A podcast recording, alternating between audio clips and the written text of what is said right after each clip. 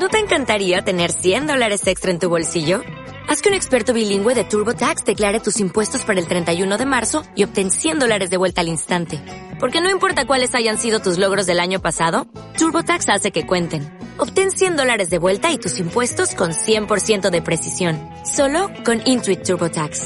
Debes declarar para el 31 de marzo. Crédito solo aplicable al costo de la presentación federal con TurboTax Full Service. Oferta sujeta a cambios o cancelación en cualquier momento.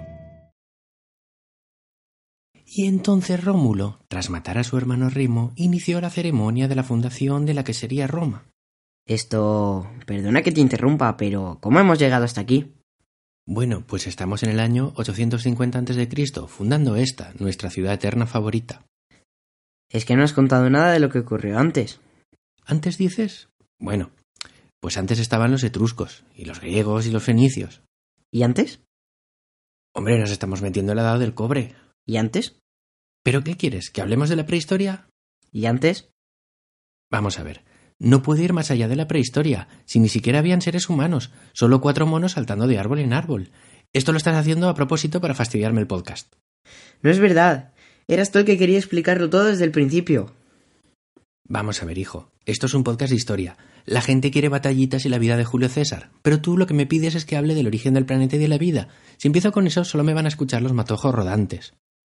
Míralo por el lado positivo. Ningún otro podcast de historia ha ido tan lejos en el tiempo.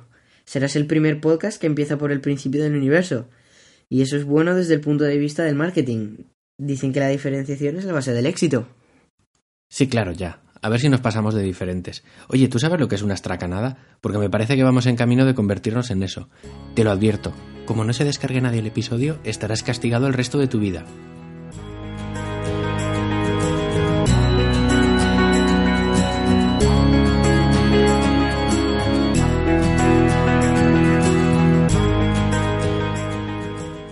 Temporada 1, episodio 1. La aparición de la vida en la Tierra en otro podcast de historia.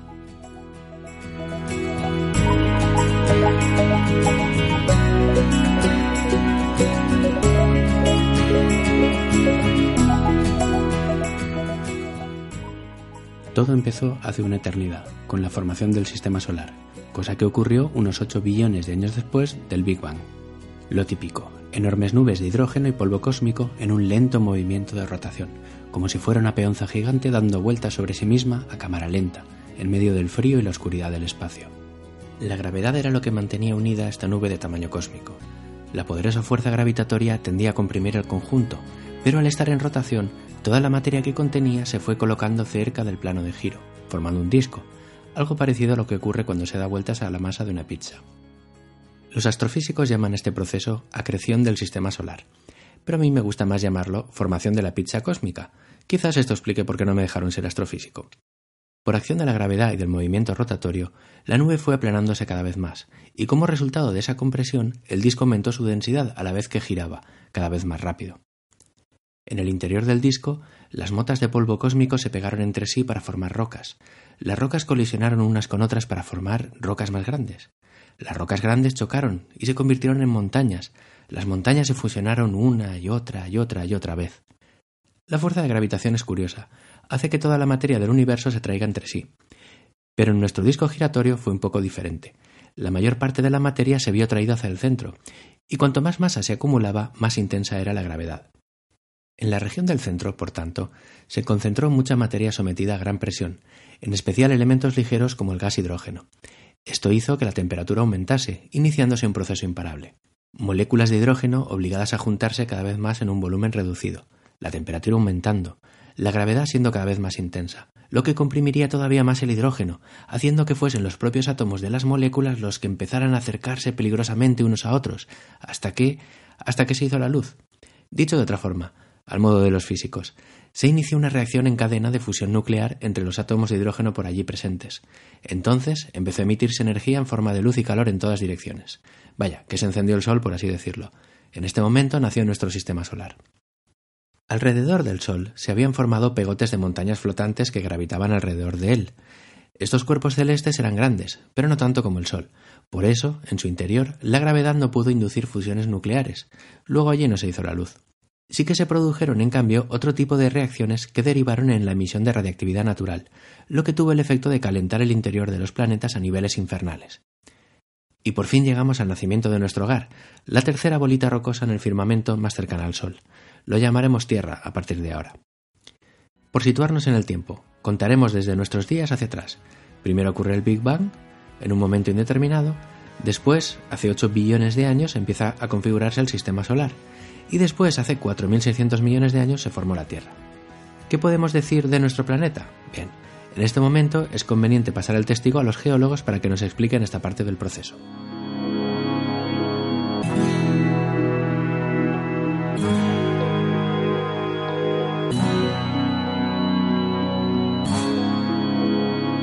Los eventos asociados a la historia evolutiva de la Tierra se representan en la llamada escala geológica. La primera etapa la más lejana en el tiempo, se conoce como eón ádico o adeano. El nombre deriva del Hades, el inframundo de los griegos, la morada de los muertos, un lugar ardiente en el que todo es caos y confusión. Desde luego, no se podría haber elegido un nombre más adecuado.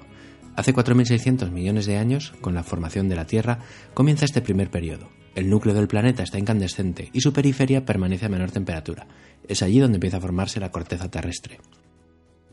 Por si fuera poco, otro planeta en formación que andaba por ahí perdido chocó con la Tierra.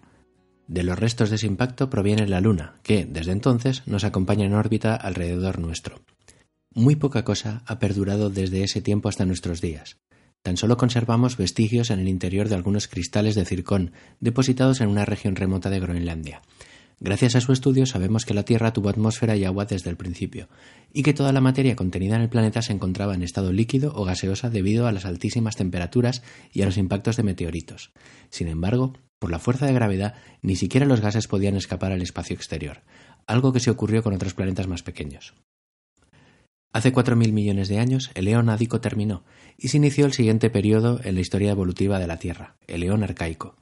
Por cierto, un eón no es una medida precisa de tiempo, su significado proviene de la palabra griega aion, que significa eternidad. Por eso utilizamos los eones para referirnos a cantidades indefinidamente grandes de tiempo. Durante el eón arcaico, la atmósfera y la superficie del planeta comenzaron a enfriarse poco a poco, lo que permitió que el agua cambiase a estado líquido cubriendo la superficie de la Tierra con un enorme océano. En cambio, el núcleo del planeta seguía siendo una masa incandescente compuesta por una aleación de níquel y hierro, de ahí que se conozca como NIFE, un nombre derivado a partir de los símbolos químicos de estos dos elementos. Por cierto, el NIFE es el origen del campo magnético que rodea la Tierra y que nos protege de la radiación cósmica. Desgraciadamente, no podía protegernos del bombardeo de meteoritos procedentes del espacio exterior. Fue en algún momento de este eón arcaico cuando se produjo el evento más increíble de la historia de nuestro planeta, la aparición de la vida.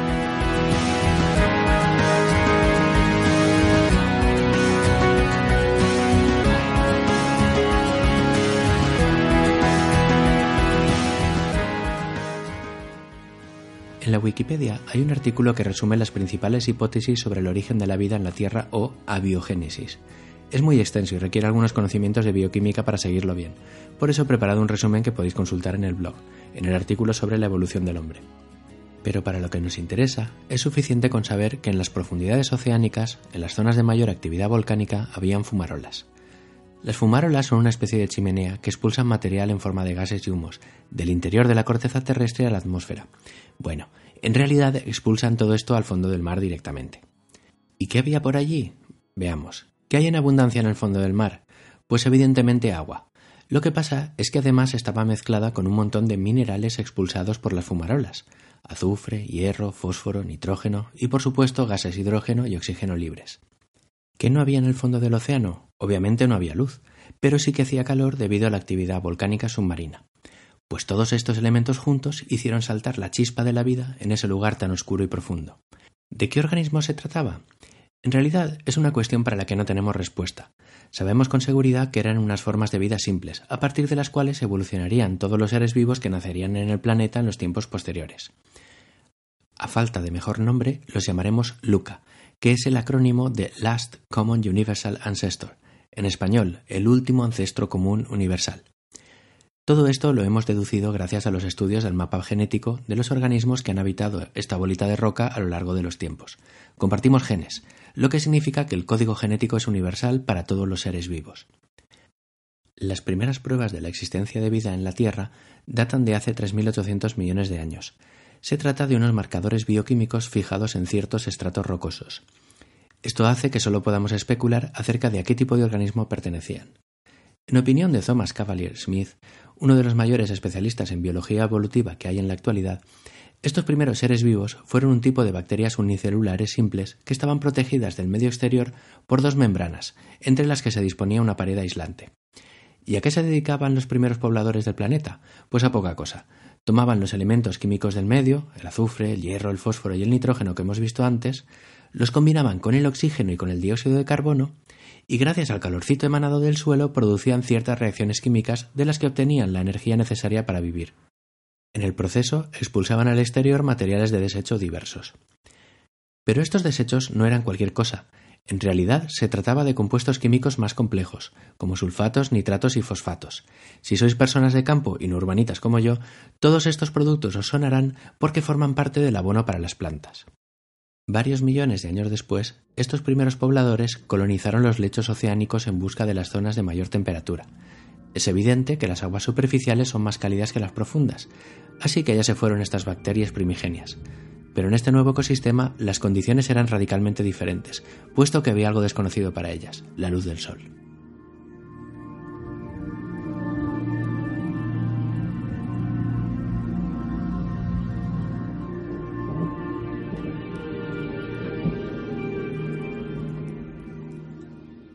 Llegados a este punto, es importante que reflexionemos sobre las fuerzas que dirigen la evolución.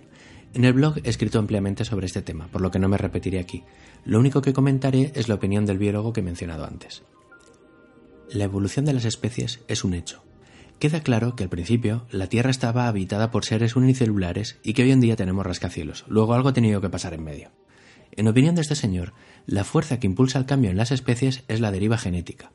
Los cambios aleatorios en los mapas genéticos ocurren cada vez que se reproduce una célula. De hecho, mientras escucháis este episodio, es seguro que alguna célula de vuestro cuerpo ha sufrido alguna mutación. Sin embargo, esas mutaciones individuales no siempre se traducen en cambios en las especies. De hecho, rara vez lo hace. En realidad, hay una gran estabilidad en el mapa genético de todos los organismos vivos a pesar de las mutaciones. Este hecho se debe precisamente a la selección natural. Las condiciones medioambientales hacen que las mutaciones inviables o menos eficaces en términos biológicos se reproduzcan a menor velocidad en comparación con las otras. La consecuencia es que en pocas generaciones solo quedan vivas las mutaciones mejor adaptadas al medio. Este segundo mecanismo explica la estabilidad de los diseños básicos de todas las especies, que se puede comprobar en los embriones de reptiles y mamíferos. En estos primeros estadios de la vida todos somos iguales. Entonces, ¿cuándo se producen los saltos evolutivos? Se pueden dar en dos circunstancias. La primera es que se produzca una mutación más eficaz en un determinado ecosistema de forma que, en las mismas condiciones ambientales, la nueva especie se desarrolle mejor. Y la otra es que cambien las condiciones ambientales de forma brusca. Por efecto de la deriva genética, podemos estar seguros que en esta segunda situación habrá una mutación más eficaz que se reproducirá a mejor ritmo. Así, cada vez que hay un cambio en el medio, todas las especies se adaptarán a este en muy pocas generaciones. Por tanto, el equilibrio entre ambos factores, estabilidad y mutación, son los que explican la evolución de las especies. Justamente, un buen día, a mediados del León arcaico, hace unos 3.500 millones de años, la evolución dio uno de esos saltos. Fruto de alguna mutación al azar, surgió un nuevo tipo de bacterias que estaban mejor protegidas gracias a la incorporación de una barrera extra de proteínas en el exterior. Además, eran capaces de aprovechar la luz del sol que les llegaba en su nuevo hábitat a orillas de los mares. Como dijimos antes, las bacterias antiguas obtenían su energía en la oscuridad de los fondos oceánicos. Este proceso se denomina quimiosíntesis. Sin embargo, las nuevas bacterias podían hacer lo mismo, pero de una manera infinitamente más eficiente, gracias a la luz del sol. Por ello, su forma de alimentarse se denomina fotosíntesis. Quimiosíntesis y fotosíntesis son reacciones parecidas. Toman elementos químicos y los combinan con dióxido de carbono para producir energía y productos de desecho. La diferencia entre ambas está en que la segunda requiere luz y además libera oxígeno a la atmósfera, mucho oxígeno. De las primeras bacterias no nos ha quedado nada, salvo aquellos restos bioquímicos fijados en las rocas que mencioné, pero de las segundas sí que tenemos evidencias indirectas en forma de estromatolitos. Los estromatolitos son unas formaciones de rocas sedimentarias que crecen capa a capa. Las bacterias se reproducen formando colonias que cubren la capa exterior del estromatolito. Al morir, depositan los compuestos minerales que han almacenado durante toda su vida en una fina lámina sobre la que crece la siguiente generación de la colonia. La proliferación de estos estromatolitos de origen biológico es otro ejemplo de cómo los seres vivos modifican el medio en el que viven. Y por fin llegamos al final del león arcaico, hace cerca de 2.500 millones de años. Como dije, de él no nos han llegado evidencias directas de la vida, aunque sí indicios. Sin embargo, hay un legado de estos primeros habitantes del planeta que todavía perdura. Ellos iniciaron el primer ciclo de la vida, o como los biólogos gustan en llamar, la primera cadena trófica.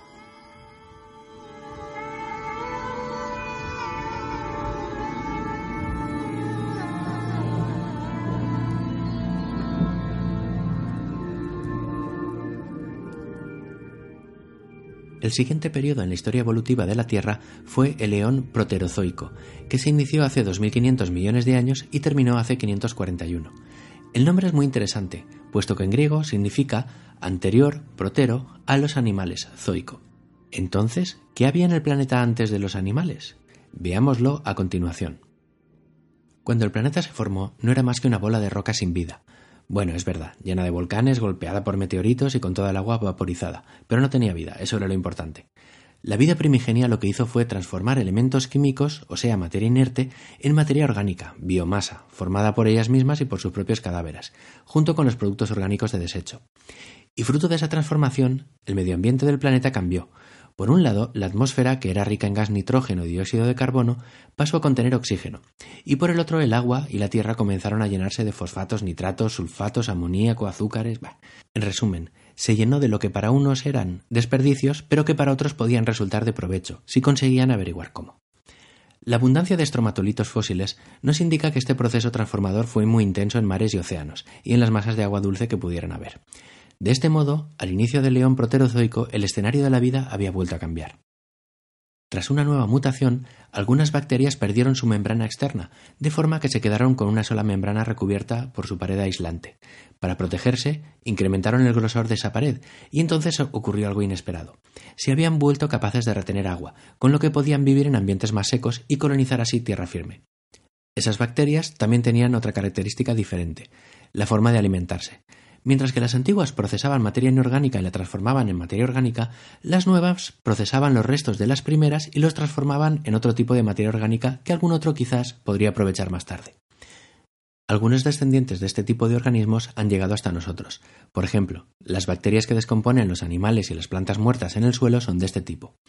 Otro ejemplo muy importante lo constituyen los fermentos. Se trata de bacterias que comen azúcar y lo transforman bien en ácido láctico, bien en alcohol.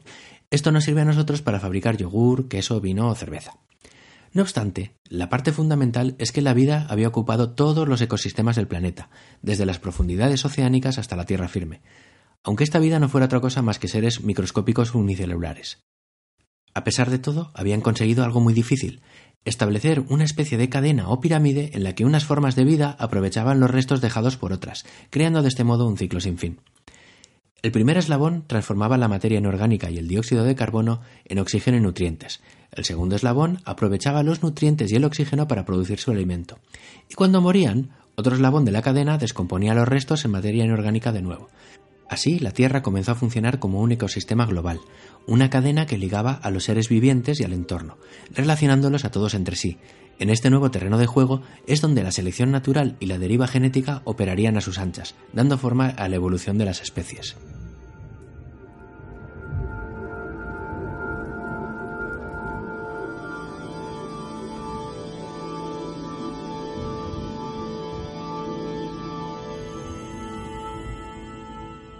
El siguiente salto evolutivo se produjo... Bueno, a ver, hubieron algunos otros pero no son interesantes, a menos que seas biólogo, no es el caso. Así que continuaré con el salto que me parece más alucinante. Se trata de la aparición del primer depredador de la historia. En el guion había puesto el primer cazador-recolector de la historia, pero teniendo en cuenta que estamos hablando de bacterias, igual era un poco excesivo. En los manuales de cómo hacer podcasting te dicen que debes crear expectativas para mantener el interés y a la gente le gustan los dinosaurios, las garras, los dientes de sable, las peleas. El problema es que en esta época solo hay bacterias unicelulares. La verdad es que con este material es difícil mantener la tensión. Pero bueno, el caso es que en realidad sí que se produjo este salto.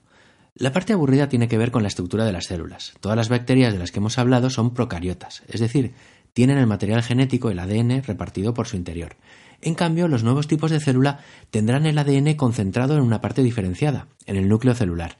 Además, su membrana externa será flexible y a la vez rígida, y estará dotada de un aparato locomotor que le permitirá moverse y procurarse alimento. Esta es la parte de la caza. El mecanismo funciona así. La célula deforma su estructura emitiendo pseudópodos, con los que envuelven a la presa.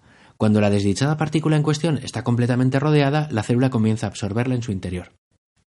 Ya sé que esperabais algo más espectacular que una celulita absorbiendo a otra partícula, pero es lo que hay. Este proceso se denomina fagocitosis y no sirve para cazar dinosaurios.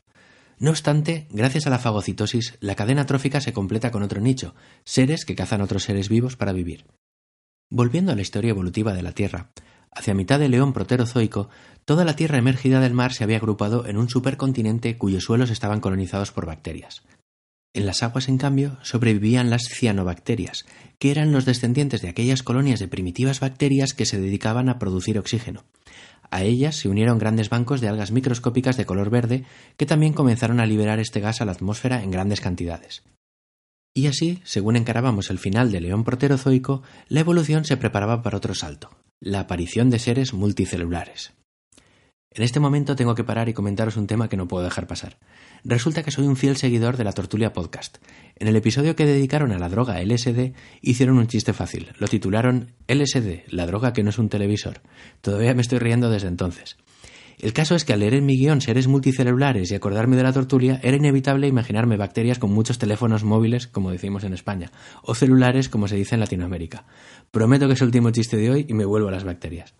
Bueno, las bacterias multicelulares también son organismos eucariotas y microscópicos, con forma de esponjas, bolsas y discos.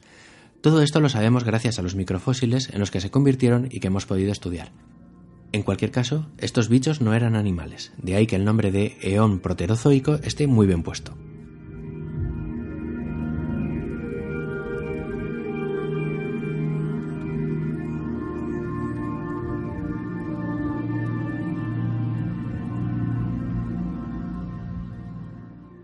Por fin entramos en un eón interesante. Hace 541 millones de años comenzó el eón fanerozoico. Su nombre deriva de la raíz griega fanero, que significa observable a simple vista. Se llama así porque los seres vivos que lo poblaron ya no eran microscópicos, sino que se podían ver con los ojos y tocar con las manos. El fanerozoico es el eón en el que estamos en la actualidad, y para estudiarlo mejor conviene dividirlo en periodos más pequeños llamados eras geológicas. Las eras geológicas, al igual que los eones, tienen una duración variable. Los científicos asocian los cambios de era a eventos de escala planetaria. Así, el eón ádico no tenía eras porque no se conservan vestigios apreciables que nos permitan establecer divisiones. En cambio, los eones arcaico y proterozoico sí que se han dividido en eras para reflejar cambios globales en el medio ambiente o en el clima. De todas formas, en el episodio no las he comentado por no hacerlo demasiado largo. Tradicionalmente, el león fanerozoico se dividía en las eras geológicas primaria, secundaria, terciaria y cuaternaria. En cambio, en la actualidad tan solo se consideran tres eras. Cada una de ellas se asocia a dos cosas, una forma de vida predominante y su extinción masiva y global. Las tres eras geológicas son la paleozoica o era de los peces, la mesozoica o era de los reptiles y la cenozoica o era de los mamíferos. Estas tres eras coinciden con las antiguas primaria, secundaria y terciaria, la antigua era cuaternaria ha sido rebajada de categoría y se ha convertido en el último periodo geológico de la era cenozoica. Y a continuación hablaremos con detenimiento de la era de los peces.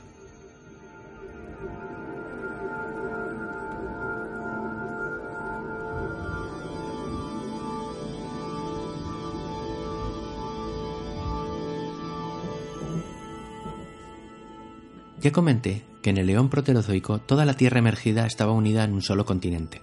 Pues bien, a lo largo del tiempo las placas tectónicas se fueron separando, creando continentes más pequeños, para después volver a unirse de nuevo en un megacontinente llamado Pangea.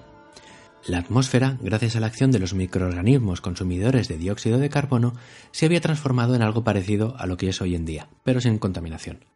El abundante oxígeno del aire, junto con las bacterias y fermentos del suelo, habían producido un sustrato enormemente fértil sobre el que las primeras plantas y los primeros hongos terrestres pudieron proliferar. Pero es en el mar donde la vida tiene el verdadero protagonismo. Los seres simples han dado paso a formas de vida más complejas, como trilobites, braquiópodos y gusanos. Las mutaciones y la selección natural los harán evolucionar hacia dos tipos de animales. Por un lado los cefalópodos, que son parientes de pulpos y calamares, y por otro los equinodermos, como las estrellas de mar. También aparecerán los primeros peces. Las especies de peces más antiguas se conocen como agnatos. Eran unos peces acorazados que no tenían mandíbula. Algunas especies, como las lampreas, han llegado hasta nuestros días, pero son muy diferentes a sus antepasados. Después evolucionaron hacia especies dotadas de mandíbulas que se dividieron en dos clases, los condrictios y los osteictios. La primera de ellas estaba formada por peces cuyo esqueleto estaba formado por cartílago. De hecho, condrictio significa pez cartilaginoso en griego. Un ejemplo de condrictio es el tiburón. El tiburón prehistórico más antiguo es el cladoselache, cuyos restos fósiles tienen una antigüedad como poco de 359 millones de años. La otra clase es la de los osteoictios, que significa en griego peces dotados de esqueleto interno hecho de huesos. La mayor parte de especies modernas son osteictios. Pero antes de que apareciesen los peces, al inicio de la era paleozoica, vivió un animal muy curioso, el Anomalocaris. Su nombre significa gamba extraña, y se trata del mayor depredador de su época. Poseía una especie de brazos acorazados en forma de espina y varias filas de dientes con los que devoraba a sus presas. También disponía de unos ojos enormes dotados de una agudeza visual similar a la de las actuales libélulas. Lo menciono porque, a pesar de que se extinguió hace 510 millones de años, vive todavía entre nosotros. Sí, sí, vive en forma de Pokémon. En efecto, el Pokémon Anorith está basado en el Anomalocaris. Os he dejado una foto en el blog para que comprobéis con vuestros propios ojos el parecido.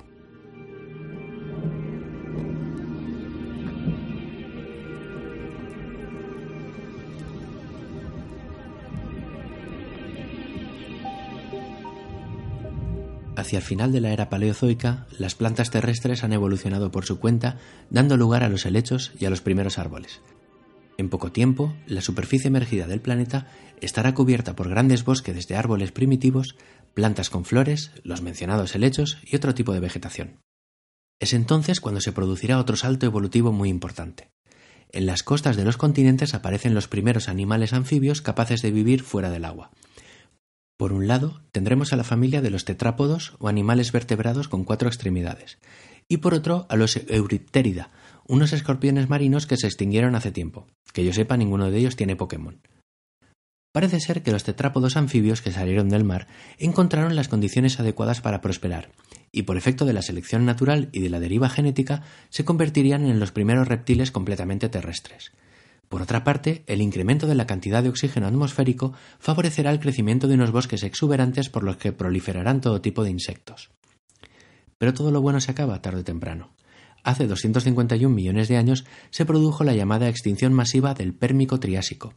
En ella, el 95% de la vida sobre el planeta desapareció de golpe. La Wikipedia lo describe de esta forma tan tétrica. Durante largo tiempo, la Tierra solo fue un páramo desértico dominado por los hongos. Impresionante, ¿verdad? Los científicos no saben con certeza la causa, tan solo tienen hipótesis. Se piensa que fue una combinación simultánea de varios factores, como el impacto de un meteorito, junto con la actividad volcánica global y el efecto invernadero producido por hidratos de metano que emergieron en gran cantidad desde las profundidades del mar. Bueno, y así se acabó la era de los peces, con un páramo habitado solo por hongos y setas. De todas formas, como dicen en la película Jurassic Park, la vida siempre se abre camino, aunque en este caso tardó bastante a causa de la gran mortandad. Por otra parte, este es el ejemplo perfecto de algo sobre lo que escribí en el blog, los cuellos de botella evolutivos y el efecto fundador. Desde el punto de vista de la genética, esta enorme matanza tuvo el efecto de reducir el mapa genético de las especies que sobrevivieron. A partir de ahí, el cambio drástico en las condiciones medioambientales hizo que los supervivientes tomasen un rumbo evolutivo diferente, marcado precisamente por esos pocos fundadores que quedaron vivos. De este modo, el protagonismo de la siguiente era, la Mesozoica, lo tendrán los reptiles y dentro de ellos los dinosaurios.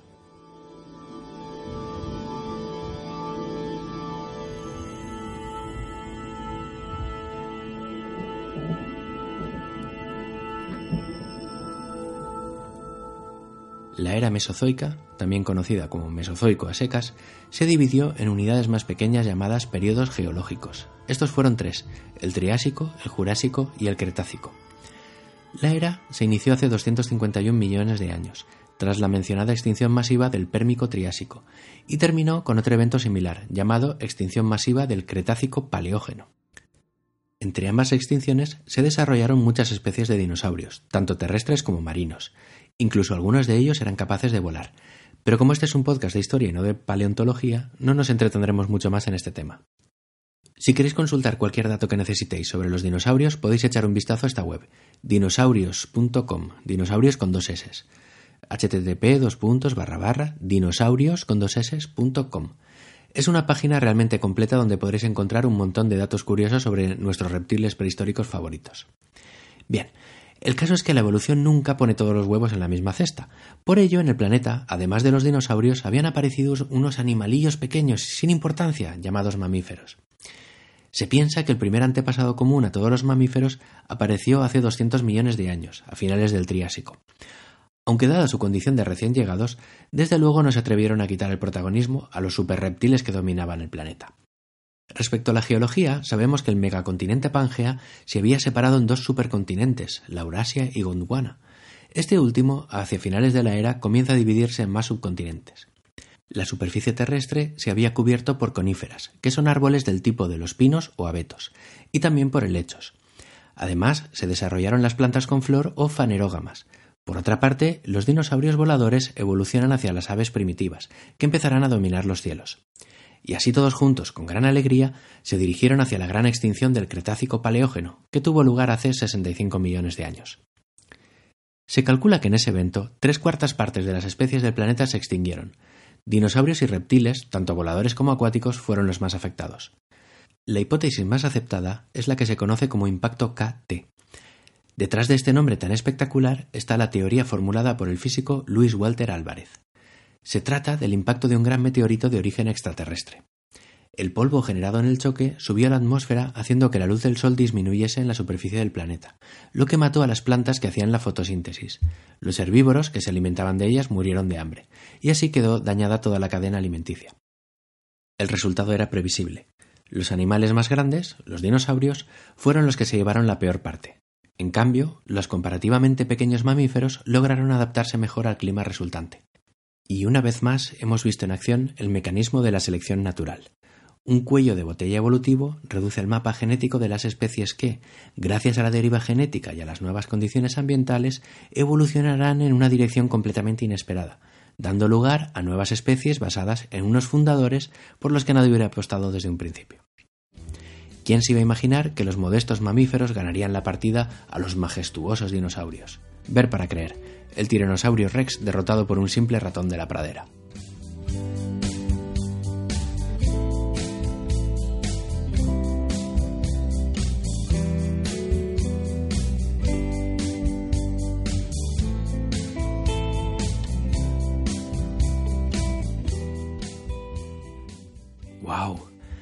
Por fin se acaba este primer episodio, pero estoy convencido de que he batido un récord.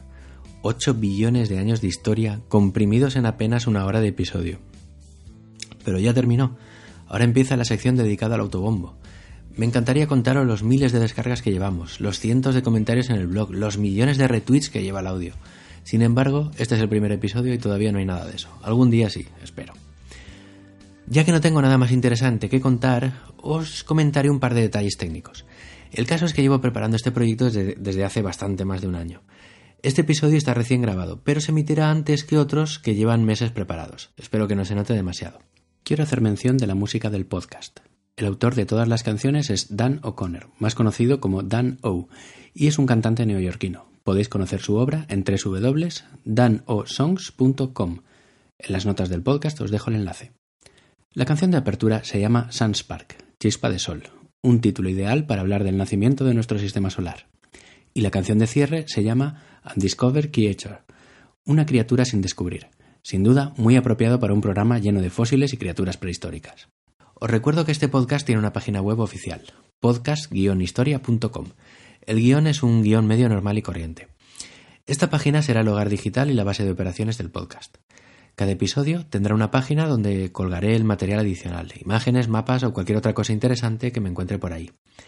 En la página habrá un sistema de comentarios. Ese es el mejor método para contactar conmigo. Allí podréis plantearme todas las cuestiones que os surjan, las dudas o los errores que detectéis en los episodios o cualquier otra cosa.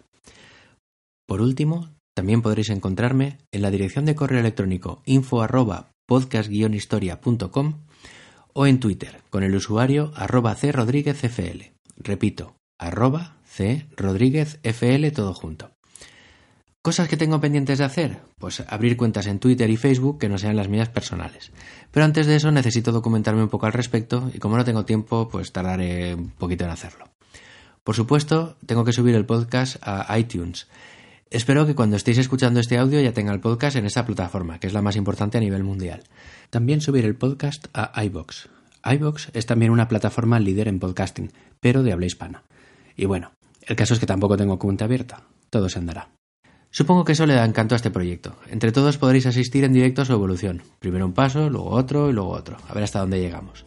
Y ahora me despido invitándoos a descargar el siguiente episodio de otro podcast de historia.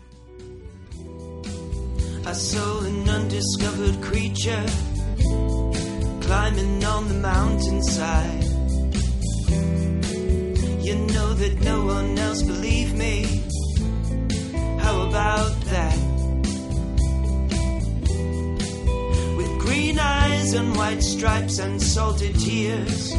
I knew that these were just its cautionary features. Keep telling myself nothing to fear. It's just an undiscovered creature coming up to meet you. He's the one that's scared. It's just an undiscovered creature coming up to meet you. He's the one that's scared. The undiscovered creature. The undiscovered creature. I never saw this one in books or heard a myth of it. Looks like it came from underwater. I thought I'd seen every life form, but there it is undiscovered creature coming up to meet you. He's the one that's scared.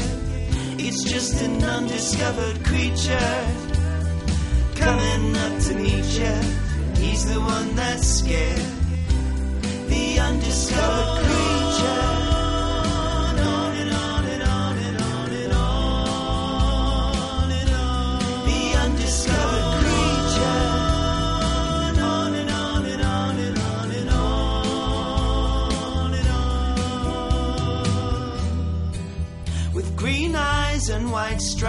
Salted tears.